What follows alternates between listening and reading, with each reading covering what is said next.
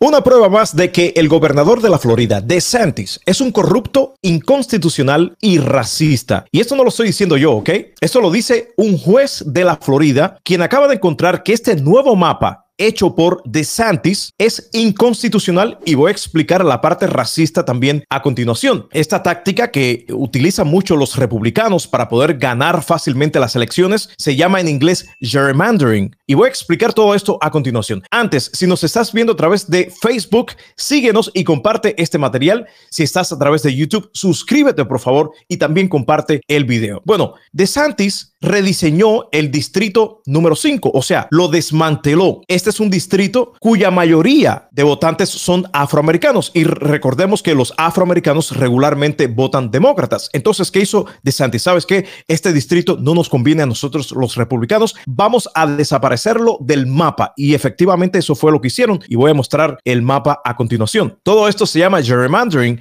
que es prácticamente reestructurar cómo lucen los distritos electorales en un estado. Bueno, dice este juez de la Florida que encuentra este nuevo mapa que acaba de rediseñar o reestructurar el señor gobernador de Santis es inconstitucional bajo la enmienda del Third District porque disminuye la habilidad de los afroamericanos, y ahí viene la, la, parte del racismo, para elegir a sus representantes, a los representantes que ellos quieran escoger. Veamos el mapa que está aquí a la derecha. Aparece aquí el distrito número 5, que es claramente demócrata. Está en azul, ¿verdad? Este distrito, donde hay una población mayoritariamente afroamericana, lo vamos a poner un poco más pequeño. Vamos a cortar este distrito número 5 a la mitad y así tenemos un grupo de afroamericanos en un lado y otro grupo de afroamericanos en otro distrito. De esa manera ya no son la misma fuerza. Así lo vemos en este nuevo mapa que fue el que rediseñó eh, DeSantis, donde vemos que del distrito número 5 ser toda esta área que está aquí